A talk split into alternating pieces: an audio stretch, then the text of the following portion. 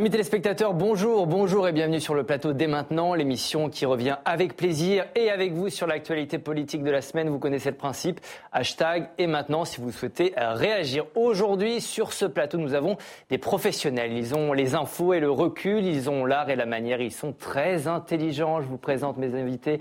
Guylaine Ottenheimer, bonjour. Bonjour. Ça va, éditorialiste bah, à Challenge. Ça va très bien. Bernard Sananès est également avec Notre nous. Notre modestie va en souffrir. Président du cabinet de conseil et là. Merci d'être avec nous.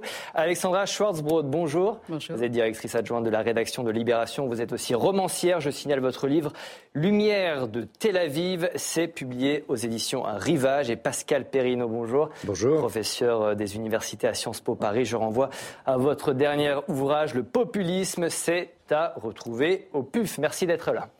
Dans cette émission, on se demandera si le métier d'homme politique fait encore rêver. On se demandera si en France, l'énergie nucléaire fait désormais consensus. On se rendra aux États-Unis où une fois encore un jeune noir est mort après une interpellation de la police. On ira enfin au Sénégal où Marine Le Pen a dit Je t'aime à tout le continent africain. Mais d'abord, Merci, Président Larcher. Cette mobilisation massive dans les rues contre la réforme des retraites, plus de 2 millions de manifestants ont marché euh, jeudi. Selon la CGT, ils étaient plus d'un million selon la police. Il s'agissait, euh, quoi qu'il en soit, d'une mobilisation très importante. Écoutez. Il y a beaucoup de monde, c'est même une surprise. Et même dans mon entreprise, il y a beaucoup de salariés qui se sont mis en grève. C'est ce qui prouve que cette réforme est vraiment très très très injuste. Il est hors de question qu'on continue à travailler beaucoup plus longtemps que ce qui est prévu initialement, parce qu'on a des conditions de travail qui sont absolument déplorables. On est usé euh, physiquement. Donc je suis facteur à vélo, même si on a des vélos électriques, à assistance électrique, je ne me vois pas jusqu'à 67 ans sur un vélo en train de, de pédaler. Et en plus, à la poste, il y a des réformes euh, structurelles tout le temps. Plus cette réforme des retraites, euh, déjà ça me coupe les jambes, donc pour pédaler, avoir les jambes coupées, c'est pas idéal. Alexandra, qu'est-ce que cette mobilisation réussie, visiblement, va changer à, euh, au projet du gouvernement? Alors surtout, ce qu'il faut, ce qu'il faut bien voir, c'est que je pense que la, la, réforme des retraites est en effet un sujet qui préoccupe tout le monde et, un, un, elle est refusée massivement. Euh, il est refusé massivement ce projet, mais il n'y a pas que ça. S'il y avait autant de monde dans la rue hier, c'est que je crois qu'il y a une, il y a une espèce de, cette espèce de déni de ce que veut la population française et de, mépris justement de ce que veut la, la, population française ou de ce qu'elle ne veut pas, euh, je crois, insupporte de plus en plus euh, les gens. Et, si tout le monde est descendu dans la rue hier, je dis tout le monde parce qu'on a bien vu qu'il y avait des syndiqués, des non-syndiqués, des jeunes, des vieux, euh, des retraités, même des retraités. Et, et donc c'est que ça va encore au-delà de, de, de, du refus de cette, ce projet de réforme des retraites. Et, Roger, et... ma question, c'est est-ce que cette mobilisation, qui peut aller, on verra, crescendo, peut faire d'une certaine manière plier le gouvernement? Est-ce que la rue peut gagner contre le gouvernement? Pascal la rue peut gagner, elle a déjà gagné dans le passé. 1995, la rue gagne contre le gouvernement.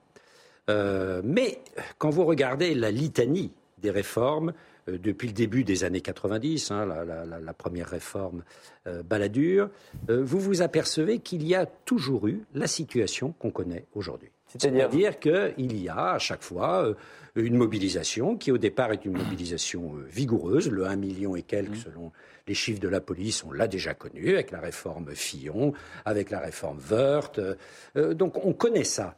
Euh, le problème, c'est qu'il est trop tôt pour dire est-ce que véritablement ça va s'amplifier, ça va s'élargir et ça va durer. Hein? Et là, il faut bien euh, avoir euh, en tête un double calendrier. Le calendrier du mouvement social, appelons ça Mhm. comme mmh. ça, et puis le calendrier, janvier prochain, le calendrier parlementaire. Hein, parce que là, euh, si vous voulez, euh, la réforme peut s'accélérer à l'Assemblée nationale. Et qu'on le veuille ou non, à l'Assemblée nationale, il y a une majorité pour voter cette réforme. Mmh. Et donc, euh, ensuite, comment réagirait éventuellement le mouvement social une fois acté euh, la réforme à l'Assemblée nationale? Euh, Là, c'est très difficile de l'estimer, euh, de l'estimer aujourd'hui. Mais il peut y avoir, comme il y a eu dans le passé, après un étiolement de ce mouvement social. Ça a été le cas après la réforme Fillon, ça a été le cas après la réforme Vert. Parce que j'aimerais vous montrer euh, quelque chose. On vous a préparé euh, une petite infographie avec un coup d'œil sur les dernières réformes des retraites. 1995, plan Juppé, vous en parliez Pascal, 2 millions de personnes dans la rue, grève de trois semaines, la réforme est donc retirée. 2003, on va voir réforme Fillon, 2 millions de personnes dans la rue, des grèves dans la fonction publique, mais mais la loi est adoptée le 24 juillet. Et puis, euh, effectivement, 2010, euh, la réforme Wörth-Sarkozy-Fillon qui décale l'âge de, euh, départ à la retraite de 60 à 62 ans. 14 journées de mobilisation entre 1 et 3 millions de personnes dans la rue. La loi est finalement adoptée le 9 novembre. Guylaine, question peut-être un peu provocatrice, est-ce que ça sert encore aujourd'hui de descendre, de se mobiliser contre une réforme des retraites? Bah, je, pense que la démonstration qui a été faite hier euh, montre que ça, peut servir parce que euh, l'histoire n'est pas écrite. Ce que je veux dire, c'est que Emmanuel Macron, justement, s'est basé sur les, chiffres que vous avez donnés pour mmh. dire finalement, euh, on finit toujours par gagner. Et il l'a fait avec la réforme du statut de la SNCF, où il y a eu une grève dure, et ils ont quand même euh, réussi à faire passer la réforme.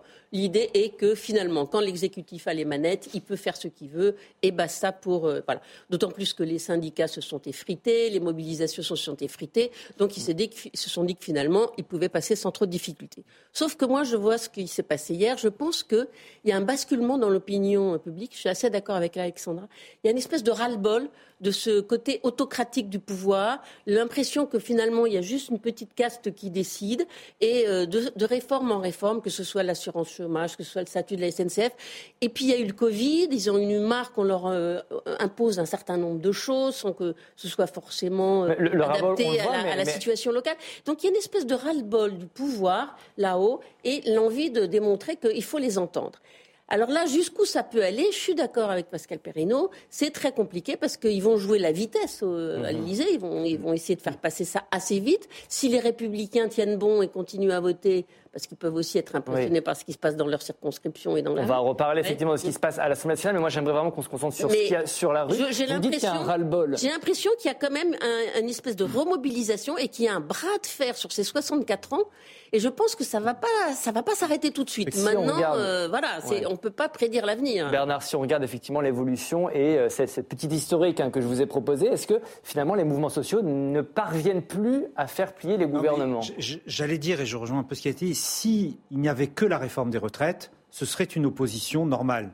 Quand euh, M. Charpin vient présenter la, réforme à Rocard en 91, Rocard dit il y a de quoi faire sauter plusieurs gouvernements. Donc on le sait, les réformes des retraites sont impopulaires. Et c'est vrai, Pascal l'a rappelé, le niveau de mobilisation est pour l'instant semblable, peut-être légèrement supérieur. D'ailleurs, il semble être plus, plus important dans les villes moyennes par rapport à d'habitude. Mmh. Ça, c'est ce qui est à suivre. Mais s'il n'y avait que ça, finalement, ce serait une mobilisation normale. Mais il y a deux éléments qui viennent impacter plus largement le contexte. Le premier, c'est l'inflation.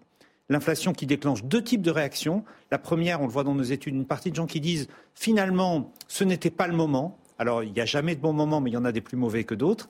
Et la deuxième, qui est la théorie un peu de la goutte d'eau, c'est-à-dire c'est déjà tellement difficile que, en plus, je cite des, phrases lues dans les études, vous nous en rajoutez euh, encore quelque chose de difficile. Premier, premier élément. Et le deuxième, c'est une tendance de fond, Guylaine l'a évoqué à l'instant, c'est les évolutions de la société post-Covid. Et on voit bien que le rapport au travail a profondément changé. Le travailler plus, le travailler plus longtemps ne sont plus aujourd'hui des, moteurs dans la société. Et si le mouvement syndical arrive à élargir euh, ses, motifs à ces questions-là, si j'allais dire si finalement il dépasse la question des retraites pour aller sur la question du travail, du partage de la valeur, etc., à ce moment-là, il peut donner un souffle assez fort au mouvement. Vous connaissez le cabinet d'études ELAB oui. vous êtes évidemment euh, le patron du, cabinet Lab. On va voir le sondage que vous avez euh, sorti euh, le 18 janvier pour BFM TV. 66% des Français se disent opposés à la réforme des retraites telle qu'elle a, été annoncée par Elisabeth Borne. De son côté, Emmanuel Macron, vous allez l'entendre, reste droit dans ses bottes. Depuis l'Espagne où il était en déplacement, il a de nouveau justifié la nécessité de cette réforme. Écoutez de la proposition du gouvernement. Elle va donner lieu à un travail démocratique parlementaire qui permettra à toutes les forces politiques à l'Assemblée et au Sénat de s'exprimer, d'enrichir le projet et de pouvoir aller euh, au terme d'une réforme qui est une réforme qui a donc été démocratiquement présentée, validée, qui est une réforme surtout juste et responsable. Bon, Alexandra, Emmanuel Macron n'a pas l'air d'avoir très peur des manifestants. Mais c'est ça, il est là le drame. C'est que Emmanuel Macron ne, ne comprend pas, est en train de passer à côté de ce qui est en train de se passer. Il est dans sa bulle, euh, dans son obsession de laisser euh, une réforme à son crédit euh, après son départ, et, il ne comprend pas ce qui se passe. Il est, quand il dit ça a été validé par l'élection, si en, gros si on m'a élu, c'est parce qu'on était d'accord avec ce que je voulais faire. Non, là encore une fois, il est totalement à côté de la plaque. Il a été élu parce que la gauche massivement est allée voter pour lui pour éviter euh, Marine Le Pen, euh, mais pas du tout pour son programme. Et ça, s'il ne comprend pas ça, c'est grave. Et, je suis d'accord aussi euh, avec Bernard Sananès sur son explication sur la valeur travail qui est en train de changer. On l'a bien vu depuis le Covid, on le voit bien tous autour de nous. Les gens n'ont plus envie du tout de passer leur vie à travailler. Ils veulent une autre façon de travailler, une autre façon de vivre, de profiter de leur vie personnelle. Même les bêtes de travail ont envie de profiter de leur vie personnelle. Et ça, si vous voulez, il est, il, est dans, dans, l'inverse. Il fait l'inverse. Il passe à côté. Il passe totalement à côté. Et juste une dernière chose, euh, qu'est-ce qui se passera? Même si la réforme des, retraites passe, euh, le drame, c'est que ça va miner les fondements euh, de la société française et, ça peut péter très vite, tôt ou tard, dans les mois ou les, dans les mois qui viennent, sur avec une, à une autre occasion. Pascal, vous êtes d'accord?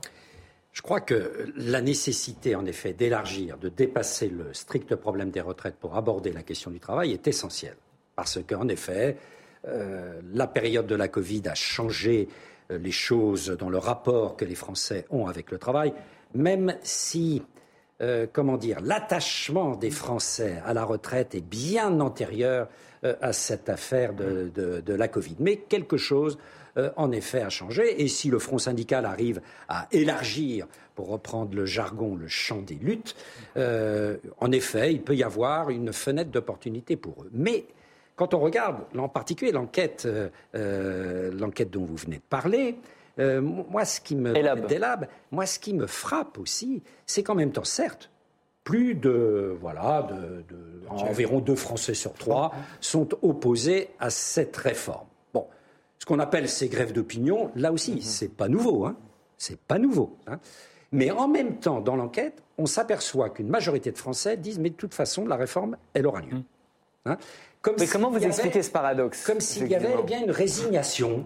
voilà, euh, euh, certes, on est contre, euh, mais on n'est pas non plus farouchement contre. Quand vous regardez le noyau qui est véritablement opposé, euh, je parle sous ton contrôle, Bernard, c'est quoi Environ 40%. Voilà, 40%. Et d'autre part, il y a un volant environ de 33% euh, de Français qui sont favorables à la réforme. Donc tout ça pour dire que ça peut évoluer. Mhm. Parce que imaginez que, voilà, fort du succès de la mobilisation d'hier, les grèves s'étendent qu'on rajoute euh, la difficulté de la vie quotidienne, la difficulté du transport, la difficulté de faire garder ses enfants dans une école euh, publique euh, qui est en grève, là, vous pouvez avoir un phénomène d'usure de l'opinion. Mais comment vous expliquez ouais, voilà, C'est intéressant ce que vous dites, Pascal. Comment vous expliquez ce paradoxe des Français effectivement opposés à cette réforme et qui disent bon bah finalement ça passera quoi qu'il arrive, Bernard. Parce qu'on a vu, on a vu, on a vu la, succession des réformes avec les mouvements sociaux, puis ça continuait comme même euh, les, réformes passées. Moi, je suis pas tout à fait d'accord sur le fait que ce soit la valeur travail, le Covid, qui soit le moteur de cette mobilisation. C'est certes euh, vrai que quand on vous dit vous allez travailler pour plus longtemps pour pas plus d'argent, ça ne fait plaisir à personne. Hein euh, c'est pas gratos, quoi. Mhm. Voilà, on n'est pas du tout content. Moi, je pense qu'une des choses qui mobilise beaucoup les gens, c'est l'injustice. C'est le sentiment. Il y a eu des erreurs magistrales dans la présentation de la réforme qu'on a commencé à dire cette réforme. Ben, cette réforme, elle va servir à financer l'école. Alors tout d'un coup, euh, déjà on avait une réforme contre l'assurance maladie, puis après on a une réforme contre, pour les retraites, et tout ça parce qu'il y a des déficits publics. Mais on parle là de 25 ou 30 milliards dans quelques années, alors que là il y a 160 milliards de déficit commercial, il y a 160 milliards euh, de dettes. Il y a, bon, il y a un des moment, de communication. Euh, non, mais il y a un moment, les gens disent, mais il faudrait peut-être voir où est-ce qu'il y a des trous, où est-ce qu'il y a des fuites. Est-ce que le plus important c'est nous avec les retraités Attendez, on est, on a, on a une, cette année c'est excédentaire, l'année prochaine aussi. Bon, vraiment, il y a peut-être d'autres urgences. On leur dit c'est urgent, urgent, il faut se dépêcher parce que voilà, il y, a le feu au lac. Mais on a regardé un peu ce qui se passe euh, ailleurs. Il y a des fuites partout. Pourquoi est-ce que c'est chez nous? Et le sentiment qu'effectivement, depuis des années, on n'a pas arrêté dans ce pays de dire c'est très dur pour les riches, c'est très dur pour les entreprises. Sauf que depuis, il y a eu la loi du trail, on peut transmettre son, son, entreprise gratuitement. Il y a eu euh, euh, la, la flat tax pour les dividendes. Enfin, il y a eu beaucoup de choses qui ont été faites pour finalement les investisseurs, les entreprises. Et les salariés commencent à dire ras-le-bol. Et je pense que c'est aussi l'injustice, le sentiment d'injustice qui fait sortir les gens dans la rue. Est-ce qu'Emmanuel Macron le fait qu'on leur demande de joue actuellement l'avenir de son second mandat au début de ce mandat. on ne peut pas faire beaucoup de plans à, à moyen terme, mais c'est un enjeu majeur pour lui. Non pas tant d'ailleurs que la réforme des retraites soit encore un totem, comme on l'a souvent dit, dans euh, son électorat ou dans l'électorat de droite. Elle crante évidemment la volonté réformatrice, mais comme l'a dit Dan, il y a d'autres priorités. Par exemple, le sujet qui, euh, euh, au-delà du pouvoir d'achat, s'installe comme une préoccupation majeure des Français depuis plusieurs mois, c'est la question du système de santé sujet sur lequel, en mmh. plus, il y a eu cette confusion de finalement à quoi ça va servir. Mais c'est vrai que dans la première semaine, le gouvernement a perdu deux batailles en termes de communication. C'est jamais facile hein, de mener une campagne sur la réforme des retraites. Le premier, c'est la campagne c'est l'argument de la nécessité. Euh, la réforme nécessaire, la semaine dernière, avant que le gouvernement présente son projet, enfin juste quand Mme Borne l'a présenté, on était quasiment égalité, nécessaire, pas nécessaire. Ça recule de 8 points en une semaine. Donc tous les débats sur les chiffres du corps, finalement, est-ce que la situation est si grave? Là, le gouvernement n'a pas marqué de point. Et le deuxième, évidemment, c'est celui de la justice, avec le sentiment que la réforme va d'abord impacter les plus modestes. Or, on le sait dans la société française, la revendication de justice est une revendication majeure. Vous avez près du Français sur dix qui considèrent que la société est injuste et donc qui peuvent avoir le sentiment que la réforme va aggraver l'injustice. Et dernier point, la contradiction apparente entre ça va passer. Pourquoi, à mon avis, une partie de l'opinion dit ça va passer? Parce qu'ils écoutent les médias, les informations, ils savent qu'il y a le 49-3, ils savent qu'il y a un accord possible avec LR. Donc, par contre, ils se disent la seule solution possible pour plus d'un Français sur deux, ça peut être les blocages. Et pour l'instant, ils ne désapprouvent pas l'idée. Je rejoins Pascal. Si ça avait lieu, évidemment, ça peut changer assez vite. Justement, vous parlez de 49.3. J'aimerais avoir votre euh, éclairage, Pascal, euh, sur ce point. Alors là, ça ne va, pas va pas passer par un 49.3, ce sera un 47.1. Euh, le projet de loi donc, sera présenté lundi en Conseil des ministres. Expliquez-nous la spécificité un peu de, de cette procédure constitutionnelle. le 49.3, c'est faire passer, sans qu'il y ait un vote, euh, un texte en disant écoutez, si vous osez, faites-nous tomber. Hein. euh, là, il s'agit euh, de dégager autour de ce projet une majorité. Et je crois qu'il y a une majorité à l'Assemblée nationale, si vous voulez. Mhm. Vous prenez la majorité Horizon, les marcheurs, etc., même s'il y a quelques contestations, on pourra leur accorder dans le débat parlementaire euh, quelques concessions. Euh, vous prenez euh, LR, LR, je crois qu'il y aura peut-être la défection, quoi, aller d'une dizaine de députés, mais, mais pas plus. Pas besoin, ce que vous dites, pas besoin de 49-3. pas besoin de 49 Mais le gouvernement encadre quand même le temps de, débat. Bien sûr, bien sûr, le gouvernement encadre le temps de débat parce que, en effet, il y a une question d'agenda et, de vitesse. Vous voyez, le mouvement social a sa propre dynamique. Euh, le pouvoir euh, public qui, euh, le pouvoir politique qui met en place cette réforme a lui son agenda. Et donc, c'est une course de vitesse, oui. Et pendant ce temps-là, justement, pendant ce temps-là, Marine Le Pen est au Sénégal. Oui, loin des pavés, la députée du RN a quitté la France lundi pour un voyage de trois jours en Afrique. Pas grand-chose n'a filtré de cette visite. Enfin, si, ça, regardez. Bravo. Voilà, super. Voilà. Bravo ah. Regardez ici. Hein. Viens. Qui voulait en manger une? Voilà, c'est tout ce qu'on avait. Hein. c'est les images euh, du journaliste du Point, Charles Sapin. Juste peut-être question timing. Euh, Marine Le Pen n'est pas là alors qu'un mouvement social euh, est en train de s'organiser en France. Comment vous l'interprétez, vous, Alexandre Il n'y avait pas grand monde d'ailleurs, hein, puisque Emmanuel Macron non plus n'était pas là. Il était en Espagne, pour un, conseil franco-espagnol. Bah, là, on est, on est très clairement dans la dans, la, politique de normalisation qu'a entrepris Marine Le Pen, euh, puisque évidemment le, président de la République euh, est maître de deux domaines régaliens, les affaires étrangères et la défense. Donc là, elle, sait qu'elle doit bosser cette, stature-là, et surtout qu'elle doit essayer de se défaire de son image euh, de personnalité proche mmh. des, dictateurs, ou en tout cas de ceux qui, qui mènent des politiques politique illibérale, hein, comme Viktor Orban ou Vladimir Poutine. Et donc, elle essaye de, gommer cette image image-là. là, elle a rencontré. Qui, quitte à passer à côté de cette mobilisation contre la réforme de retraite? C'est que pourtant son électorat soutient très largement. C'est-à-dire l'opposition à la réforme est soutenue quasiment dans les mêmes proportions, légèrement moins par les électeurs RN que les électeurs de la France insoumise. Les différents mouvements mobilisation, un peu moins, parce que c'est vrai que la culture de la grève, de la manifestation appartient moins aux électeurs du Rassemblement national. Mais c'est vrai que c'est surprenant qu'elle ne cherche pas à s'afficher, comme si finalement elle aussi avait déjà conclu que la réforme allait passer et qu'elle voulait plutôt engranger le mécontentement, l'impopularité de la réforme pour ce qui sera, elle, sa grande bataille, c'est-à-dire l'élection présidentielle de 2027. Est-ce qu'elle peut être, euh, se présenter comme la première opposante à Emmanuel Macron, la première opposante sur ce thème euh, des retraites, sans, je ne sais pas, pas forcément aller dans la rue, mais faire des sorties dans les médias, euh, expliquer sa position Sauf que hier, la journée ne sera ne peut pas être mise au crédit de Marine Le Pen. Elle est mise au crédit des syndicats. Donc elle n'a rien à retirer de cette journée d'action qui a été très réussie. Donc euh, elle avait Non, mais les opposants sont dans la rue, elle n'y est pas. Oui, mais elle n'en tirait pas les marrons du feu, donc ça n'a aucune importance. Hmm. En revanche, en revanche, elle veut surplomber ça. Et c'est double, c'est double objectif. C'est un, évidemment, se crédibiliser, se normaliser en disant voilà, moi je vois des, chefs d'État étrangers et pas seulement Vladimir Poutine et, et, voilà. Et, hmm. euh, et en même temps, elle montre, vous voyez, je suis pas raciste, je parle avec des Noirs, etc. Mais derrière, il y a aussi, il faut développer l'Afrique pour pas qu'ils viennent chez nous. Voilà, donc euh, voilà, elle, elle crante, c'est vraiment ses positions, c'est clair comme de l'eau de roche, c'est de la com euh, formidable. On va, reparler de l'Afrique, mais juste Pascal sur, euh, sur, cette, sur, sur, le rapport de Marine Le Pen au mouvement social. La, manifester, c'est pas dans, dans, l'ADN du Rassemblement national? Non, en effet, le, mouvement social, défiler avec un front uni des syndicats et la CGT Sud, vous voyez, c'est vraiment pas la tasse de thé, la tasse de thé du Rassemblement national et de la famille que ça représente. Mais enfin, elle a présenté le projet comme étant une escroquerie. Vous voyez, elle n'y est pas allée. Euh, par 36 chemins, pour elle, la réforme Borne, c'est une véritable escroquerie. Et quand on l'a interrogée, elle a dit voilà, si euh, les électeurs du RN veulent participer aux manifestations, qu'ils y aillent, mais il n'y aura pas d'appel du mmh. Rassemblement national à cette forme de protestation qui n'est pas la leur. Elle préfère, elle, la protestation par les urnes. Et l'urgence pour elle, c'est de se gouvernementaliser. Et quelque part, elle a anticipé.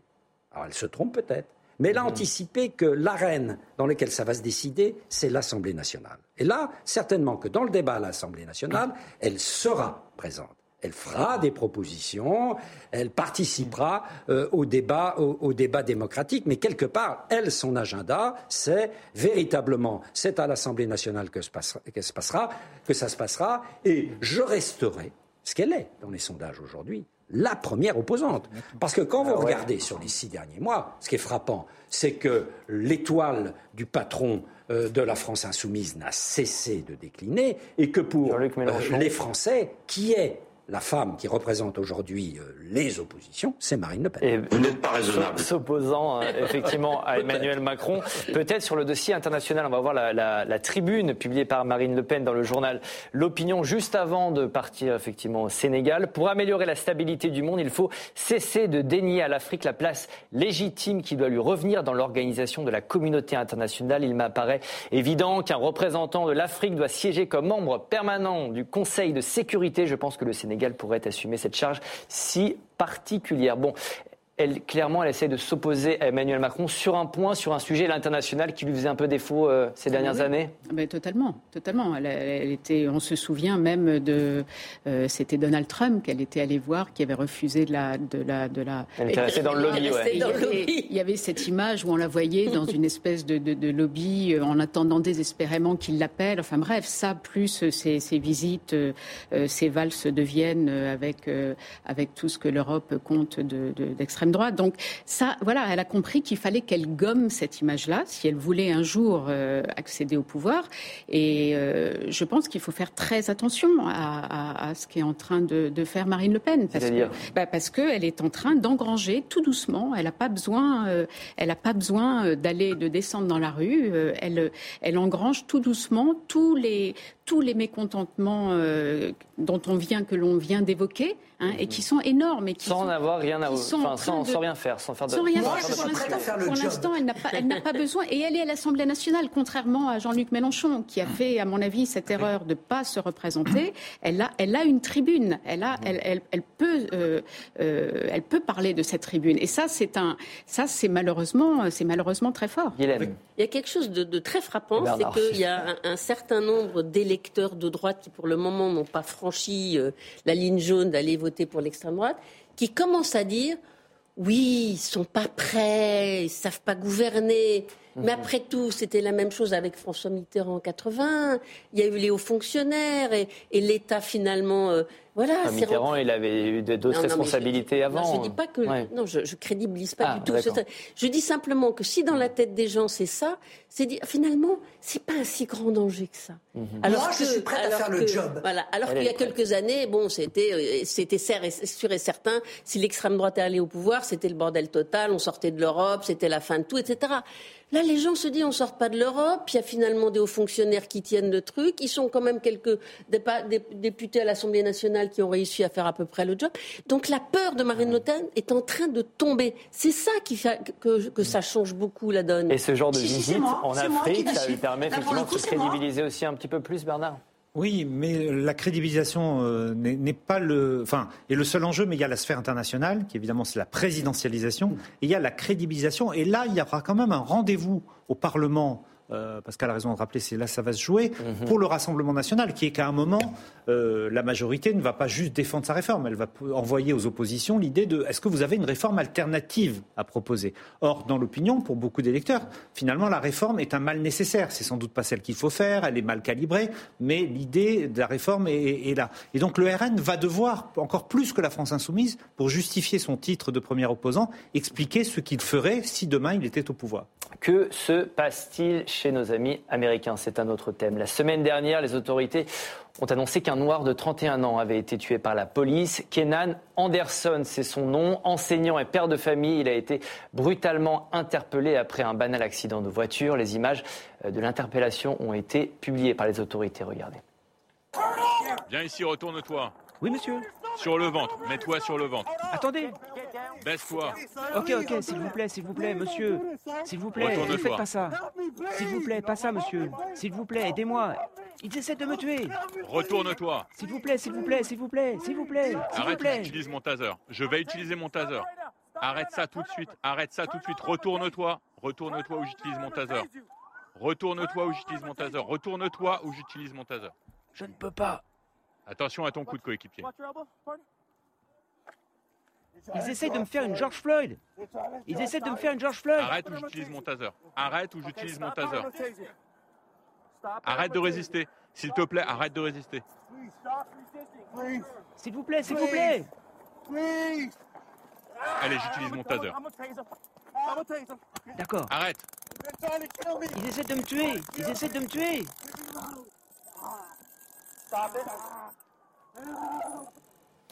Des images évidemment euh, pas faciles, très difficiles, même six coups de taser en 42 secondes. Alors les causes de la mort sont toujours pas déterminées, l'enquête euh, suit son cours, mais est-ce qu'on est en présence d'une nouvelle affaire George Floyd George Floyd, pardon. Ah ben, on, est dans, la continuité de l'affaire euh, George Floyd, bien sûr.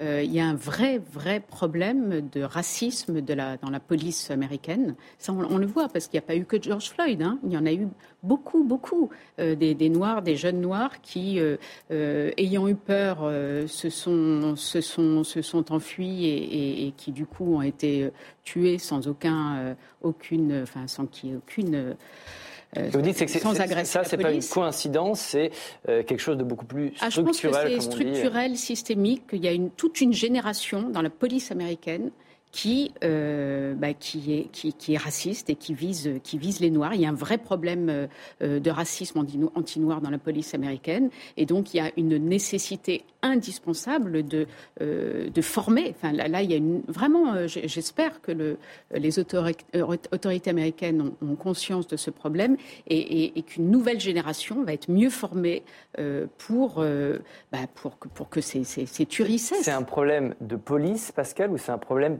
plus général de, dans la société américaine, de l'histoire américaine en général Bon, il y a un problème de la police américaine. On le voit, la police américaine. euh, moi, je suis chaque année aux États-Unis. euh, en effet, que vous soyez noir euh, ou blanc, quand vous avez affaire à la police américaine, ce qui m'est arrivé pour une, histoire de, j'allais un peu trop vite sur une autoroute. En effet, vous sentez très vite qu'il ne faut pas plaisanter. hein. il y a une forme de brutalité. Euh, d'usage très rapide des armes, les colts sont sortis, euh, vous voyez, pour une histoire de dépassement de, de 10 miles de vitesse. hein. Euh, donc il y a là une tradition euh, euh, qui est extrêmement forte. Vous avez vu que parmi euh, les, euh, les policiers qui arrêtent ce jeune noir, euh, il y a des noirs euh, qui sont des policiers. hein. Euh, donc euh, oui, il y a un racisme dans la société euh, américaine. Je veux dire, c'est pas la seule société dans laquelle. euh, Mais le pour vous, c'est le problème, c'est vraiment la police, les Oui. méthodes de la Oui, police. il y a un problème de méthode de la police aux États-Unis et la réforme est assez difficile parce que il faut bien nous, on a une police nationale. Vous voyez, bon, d'accord, il y a- une police fédérale, mais ces policiers. Ce sont des policiers qui dépendent d'autorités municipales euh, la, la plupart du temps. Je suis sûr que ces policiers certainement dépendent euh, De Los Angeles, oui. municipale de Los Angeles. Euh, il y a des traditions de police euh, extrêmement dures. Euh, dans le sud, il y a des policiers, alors là, qui sont vraiment euh, j'allais dire, enracinés dans une culture raciste. Euh, et à Los Angeles, c'est pas la première fois qu'il y a un problème avec, euh, d'abord, les méthodes d'interpellation. Hein, de, la, de, la- de la police, euh, de la police américaine. Euh, très vite, en effet, vous êtes brutalisé. Alors là, on verra dans l'enquête ce qu'il en est. Est-ce que c'est véritablement un George Floyd bis? Euh, Bon, pour l'instant, il est un peu tôt de se prononcer. Euh, mais je crois qu'il y a, et ça ne dépend pas simplement, vous voyez, du président, euh, de la majorité euh, au Congrès, il y a véritablement une prise de conscience nécessaire à avoir. Et c'est difficile aux États-Unis parce qu'il y a une culture euh, de l'usage de l'arme qui n'est pas du tout la même que chez nous. Hein, c'est pour les Américains, je le vois quand on vit aux États-Unis, c'est pour les Américains une liberté, l'usage de l'arme. hein. Le problème, c'est la méthode. Mais j'aimerais vous montrer quelque chose aussi, Pascal. Euh, Ce rapport qui est cité par The Guardian, qui nous dit que la police californienne est deux fois plus susceptible d'utiliser la force contre des Noirs que contre des Blancs. Qu'est-ce que ça vous inspire, Guylaine Moi, je pense que le- le problème, il est bien au-delà de la police. Et si rien n'a été fait contre le racisme de la police, c'est qu'il y a des fondements profonds à la remontée du racisme aux États-Unis. Euh, Bannon, là, l'idéologiste, euh, l'idéologue Steve de l'extrême droite américaine, euh, a compris que bon, on n'allait pas prendre le pouvoir avec euh, cette manifestation au Congrès, et que maintenant c'est une conquête à bas bruit. C'est-à-dire que maintenant il s'instille dans les comités de quartier, dans les réunions d'école, dans les dans les municipalités. On retire Darwin des des rayons des écoles. On retire des romans qui sont trop en la faveur de de la dénonciation de l'esclavage. Et petit à petit, on, on s'installe dans la société, mais de manière très radicale. Et donc, il y a en ce moment euh, une remontée d'un racisme ordinaire puissant qui est en train de se passer aux États-Unis. C'est voilà, c'est peut-être on, on regarde tout ce qui se passe, les successeurs de Trump, etc. Mais au-delà du jeu politique euh, qui est très visible. Par derrière, il y a une infiltration, une, une, euh, voilà, un Ça combat très d'un profond. phénomène plus Et donc c'est pour ça que général. rien n'est fait contre cette police qui est raciste, parce que finalement, comme vous le disiez, il y a beaucoup de petites ou de grandes municipalités bon, qui laissent faire. Bernard, vous êtes d'accord? Oui, bien sûr, les images sont glaçantes d'abord, hein, c'est- frappant. Mais c'est vrai que si on élargit un tout petit peu le, le- le champ et au-delà de ce, de ce drame, euh, on, on est quand même frappé quand on regarde euh, l'état de l'opinion en France, on dit, et Pascal Perrineau le dit euh, souvent, euh, on est frappé par les fractures françaises. Là, on a le sentiment qu'aux États-Unis, ce n'est plus des fractures, c'est devenu des oppositions violentes, radicales. C'est abyssal. Et, et que c'est, c'est- alors ça se manifeste évidemment avec des intensités dramatiques, ça se manifeste dans des événements politiques, mais on a le sentiment qu'aux États-Unis, les fractures sont devenues irréconciliables et ce qui faisait la force de la nation américaine est quand même aujourd'hui très affaibli. Est-ce que vous voulez jouer, Guylaine? Ah, moi j'adore jouer. Après ça, Après ça, on va faire quelque chose d'un peu plus léger, justement. On va passer à la rubrique fake news ou pas. Je vous donne une information et vous me dites, vous connaissez le jeu, vous me dites si c'est vrai ou si c'est fake. Les suites de l'affaire Noël Legrette à la Fédération française de foot. Le gouvernement a annoncé vouloir légiférer à la suite du scandale dont vous avez évidemment entendu parler. L'offense à Zinedine Zidane sera désormais passible de 4 ans d'emprisonnement et de 300 000 euros d'amende. L'exécutif dit vouloir agir et sévir contre l'impunité en matière d'injures contre l'ancien numéro 10 des Bleus. Pascal, vous avez la réponse. Qui a inventé cette histoire? C'est une vraie information ou pas? Ah, c'est une fausse information. On ne peut pas personnaliser comme ça. Évidemment. Le régime, euh, le régime pénal. C'est une fausse information. Ça vient de nos amis du Gorafi. Direction le Pérou. Les policiers euh, ont de l'imagination. Le pays traverse actuellement une crise politique, mais les forces de l'ordre ont décidé, euh, pendant la période des fêtes de Noël, eh bien, de se déguiser pour arrêter les trafiquants de drogue. Ils se sont habillés en Père Noël pour passer inaperçus dans les quartiers de Lima et pouvoir mieux appréhender les délinquants. Fake news ou pas, Bernard? Ça pourrait être vrai. Ça pourrait être vrai. En tout cas, c'est créatif comme idée. Donc vous votez vrai, Alexandra? Oui, je dirais vrai. Aucune idée. Mais ah, vous ne pouvez pas voter blanc. Vous pouvez pas voter blanc. Plutôt, vrai. Euh, ben c'est vrai. Effectivement, c'est vrai. C'est une information qui a été relayée dans, dans Ouest France. L'opération a permis de saisir 6000 paquets de cocaïne. Retour en France. On termine avec euh, cette information. Le gouvernement vient de dévoiler son plan chasse, un plan qui était très attendu. L'exécutif demande aux Français d'arrêter de se trouver systématiquement dans la trajectoire des balles de chasseurs. Un décret sera pris en ce sens dans les semaines qui viennent. Son non-respect sera sanctionné d'une amende de 350 euros. Est-ce que je vous pose la question Au point où ils en sont, ça pourrait être vrai. Mais c'est bien sûr faux, mais ils sont capables, euh, vu, vu l'attachement euh, à la chasse, à la chasse euh, ça pourrait être vrai. Restez chez vous. C'est une fake news, évidemment encore du Gorafi. Elle est plus sérieuse. Le nucléaire a-t-il définitivement remporté la partie? Fait-il désormais consensus en France? Une loi est en tout cas actuellement débattue par le Parlement. Elle vise à simplifier les procédures en ce qui concerne la construction de nouvelles centrales. Ce mercredi, le Sénat a dit oui au gouvernement. Le projet de loi qui nous rassemble aujourd'hui marque une nouvelle phase de notre politique nucléaire en introduisant un cadre d'accélération du processus d'autorisation administrative pour les futurs projets nucléaires. Je veux vraiment insister sur ce point.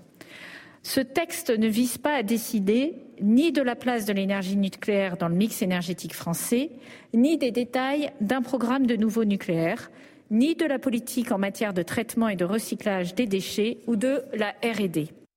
Alexandra Le Figaro, dans son édito cette semaine, nous dit qu'on est en train de rattraper le temps perdu en matière de nucléaire. Est-ce que vous êtes d'accord? Ben, En tout cas, c'est le rêve d'Emmanuel Macron, ça c'est sûr. Euh, et c'est le rêve de tout le lobby nucléaire qui, d'un coup, euh, voit euh, voit euh, la, crise énergétique euh, due à la guerre en Ukraine euh, et, le, besoin de, et surtout la crise climatique et le besoin d'obtenir une, énergie décarbonée, qui voit ça comme une aubaine. Donc, en effet, il y a en ce moment une, tentative incroyable de, de, développer à marche forcée le nucléaire, le nucléaire civil, alors qu'on voit bien que euh, depuis des années, euh, c'est une catastrophe. Euh, tous les grands projets qui ont été lancés ont pris du retard, coûtent la peau des fesses, et, c'est un vrai problème. Par ailleurs, ça, je voudrais préciser ça, la guerre en Ukraine a montré aussi qu'une euh, centrale nucléaire peut être euh, peut-être peut devenir une arme de guerre, peut être utilisée comme une arme de guerre. Donc moi, ce qui me fait quand même assez peur, c'est que toutes ces envies, euh, notamment celle d'Emmanuel Macron de développer plein de petites centrales nucléaires un peu partout, c'est potentiellement très dangereux. Même si, en effet, il y a un problème de, de, de, de ressources d'énergie très important. Mais je pense qu'il faut quand même, ça s'étudie beaucoup plus finement que ça. Bernard, le nucléaire, clairement, a le vent en poupe en ce moment Oui, y compris dans l'opinion, hein, c'est très net depuis euh, plusieurs années. On voit bien que parce qu'il il garantit l'indépendance euh, du pays, c'est le premier euh, atout qui lui est attribué par, l'opinion. Deuxièmement, parce qu'il est plus accessible, moins intermittent bien sûr que les renouvelables. Troisièmement, parce qu'il est encore considéré comme une énergie moins chère que les autres.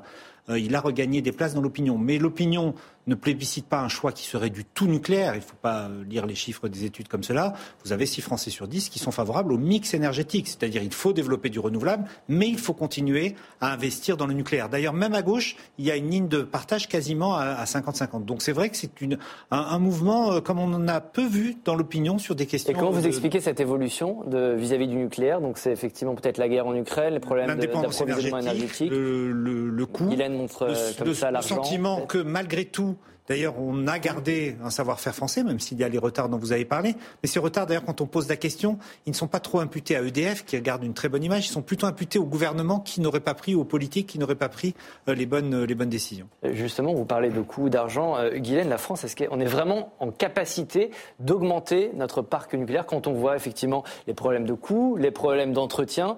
La volonté, visiblement, elle est là chez Emmanuel Macron, chez les gouvernements, mais est-ce qu'on est vraiment capable de le faire? Bah oui, il y a la volonté, et comme vous le disiez, l'opinion publique est plutôt favorable à de l'investissement en, faveur du nucléaire. Mais mhm. Emmanuel Macron fait très attention dans tous les plans de relance ou d'incitation. Il y a aussi un plan de financement des énergies renouvelables. Mais simplement, il suffit de regarder les chiffres. Il y a un, plan d'appel à projet, c'est-à-dire que toutes les entreprises qui auraient des, qui pourraient participer à, à la modernisation du process de construction des centrales, etc. C'est 500 millions. Et pour construire des centrales, c'est des dizaines de milliards. Donc pour construire les six centrales qu'il rêve de construire, c'est 51 milliards. On ne les a pas. Alors on ne les a pas. Ben, euh, Qui va payer C'est ça, Pour le moment, on, fait, allez, on met un peu d'argent euh, chez les sous-traitants, tout ça pour améliorer le process, pour essayer de peut-être trouver des nouvelles technologies, etc. On essaye de, de renouveler un peu notre approche du nucléaire, techniquement, en tout cas mais après, il va falloir passer à la phase de construction et on n'a pas l'argent.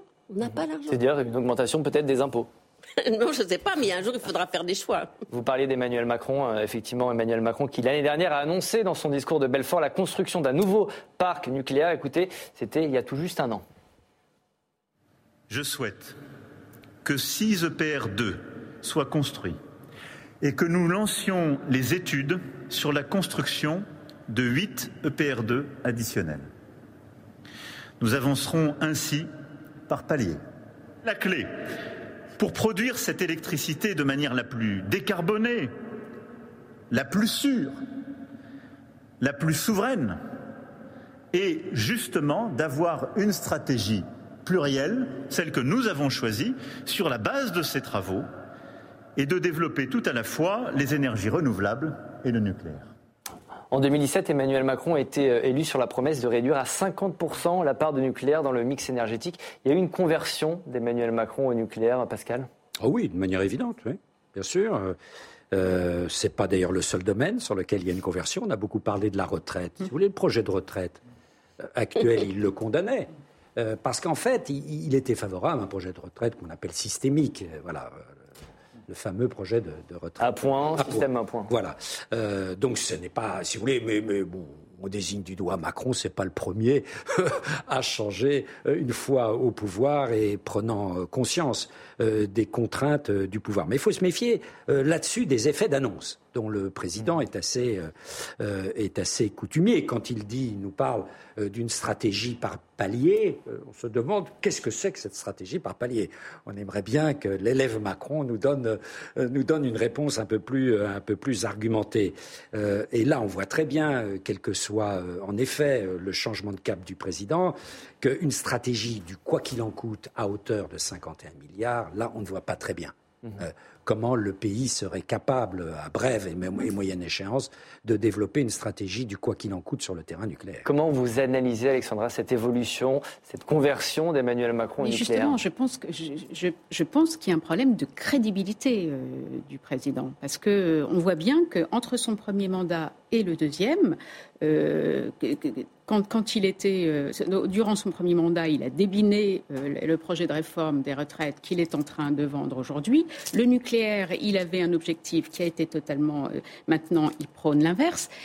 Il y a un moment où il y a un problème de crédibilité. Et je pense que ça. Le, contexte n'est pas le même non plus. Oui, bien sûr. Et, d'ailleurs, c'est bien aussi de tenir compte, d'évoluer, de tenir compte du, du, contexte international, bien sûr. Mais lui, c'est un peu systématique. Et si vous voulez, il y a un moment où je pense que euh, bah, ça donne ce qui est en train de se passer. Les gens n'y comprennent plus rien. Ah bon? Mais alors pourquoi le report de l'âge légal euh, s'était considéré comme euh, mal euh, il y a, trois ans? Pourquoi c'est bien aujourd'hui? Le nucléaire, alors certes, il y a eu la guerre en, Ukraine et surtout la crise climatique. Crise climatique, entre parenthèses, qu'il a eu, qu'il n'avait pas vu venir. on, l'a vu dans ses vœux à Noël, qui était une petite phrase irréelle. Comment aurait-on pu prévoir?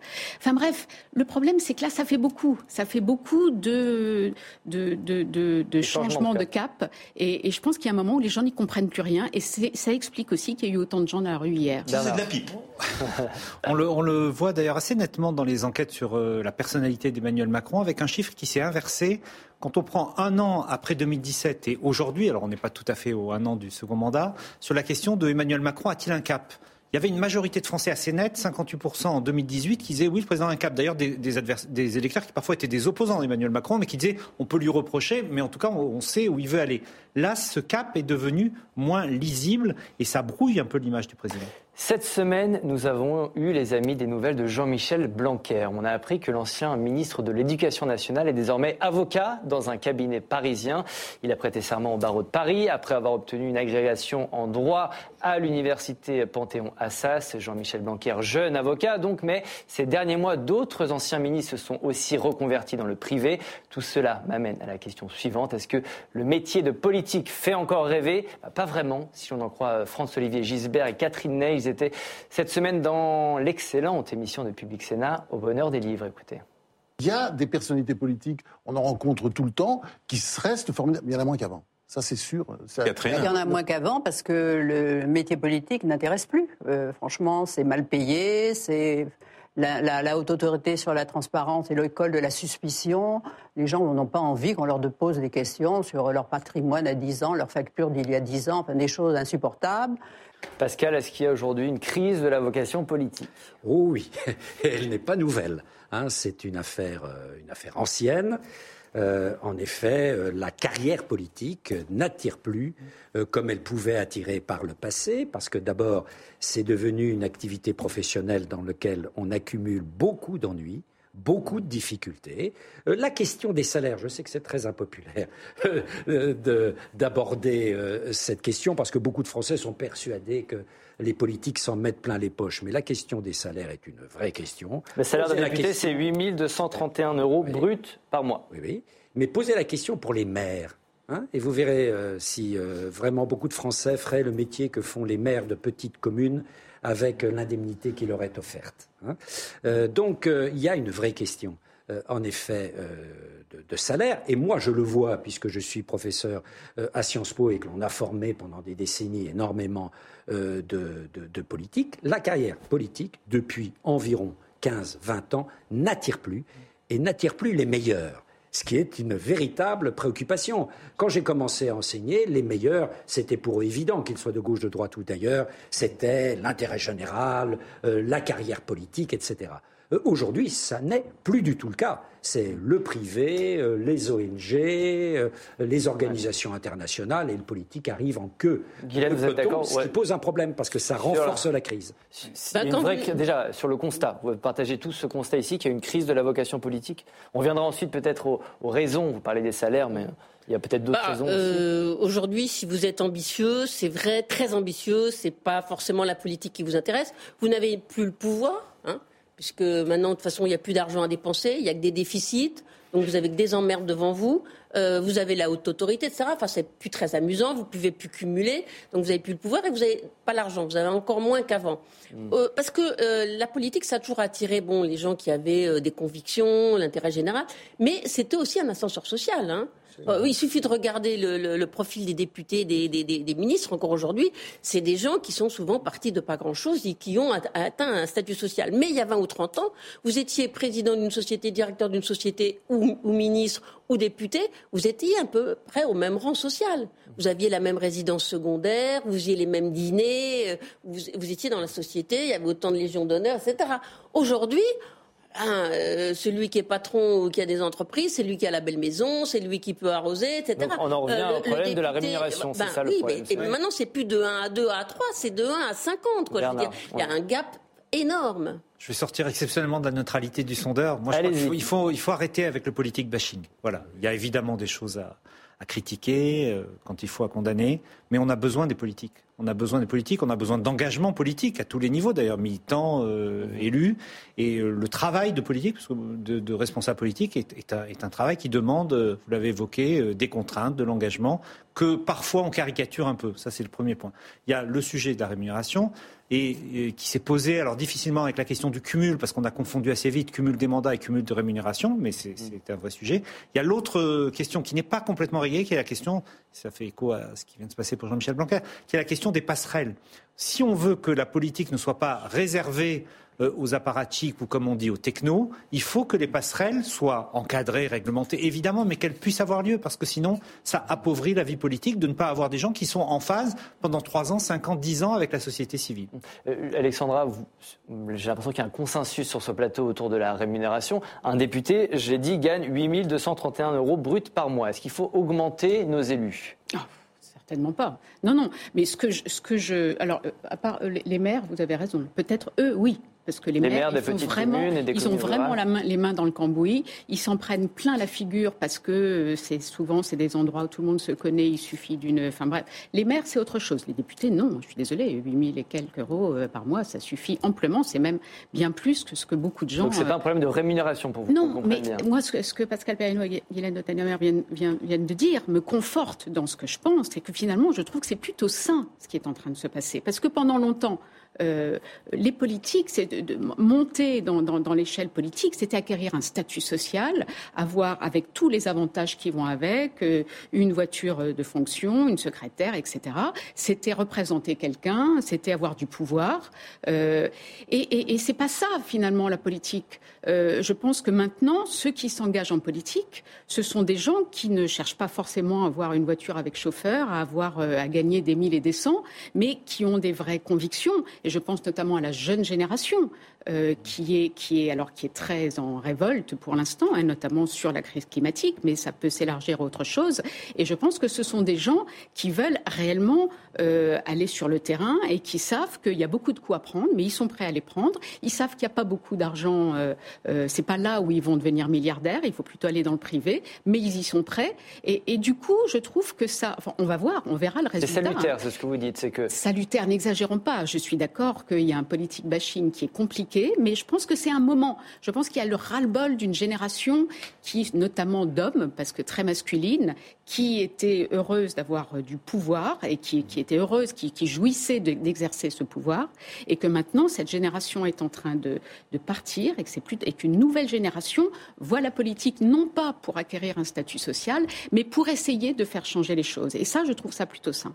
Quel est le rôle, alors on ne fait pas de, de, politique bashing, mais peut-être sur les réseaux sociaux, on ne va pas faire du réseau social bashing, mais est-ce que les réseaux sociaux ont changé quelque chose aussi à cette approche? Je ne sais pas, est-ce que, quelle aurait été la carrière d'un De Gaulle, d'un Mitterrand, d'un Giscard à l'ère des réseaux sociaux, euh, Pascal? En effet, les réseaux sociaux donnent euh, aux hommes politiques et aux femmes politiques euh, j'allais dire, une transparence qui n'existait pas auparavant, le moindre de leurs faits et gestes euh, des éventuelles sottises, nous en disons tous, euh, qu'ils disent est répercuté, ça prend une ampleur littéralement phénoménale. Vous êtes exposé en permanence au regard de tous. Ça, c'est radicalement nouveau.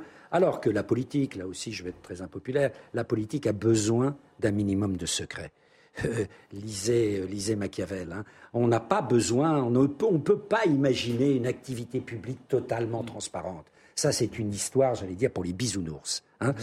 La politique a besoin euh, d'une certaine part de secret. Et c'est vrai que euh, les, euh, les, réseaux sociaux, là, ont changé radicalement la donne pour le meilleur parfois pour le pire, le plus souvent. Guylaine, vous êtes d'accord Mitterrand à l'ère des réseaux sociaux, ça donne quoi? Je crois aux forces de l'esprit.